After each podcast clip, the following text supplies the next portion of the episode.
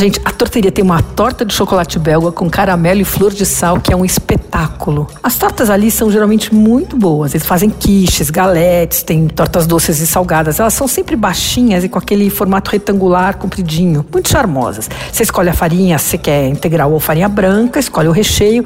E aí tem individual, tamanho médio, tamanho grande, né? Eu compro sempre a quiche de cebola caramelizada com queijo gruyère. A grande dela custa 96 reais. Mas tem uma torta também muito gostosa não é quiche, daí ela é uma torta mesmo, fechada, coberta, né? Que é uma de carne desfiada com cerveja e cebola caramelizada. Uma delícia também. Custa 175 essa, a grandona. Tem também uma galete rústica de tomatinho assado com mussarela e ricota, super levinha. A individual custa 13. E aí tem a grande que custa 93. Eles têm várias lojas pela cidade e vendem pelo site também, atorteria.com.br. Você ouviu? Fica aí. Dicas para comer bem em casa, com Patrícia Ferraz.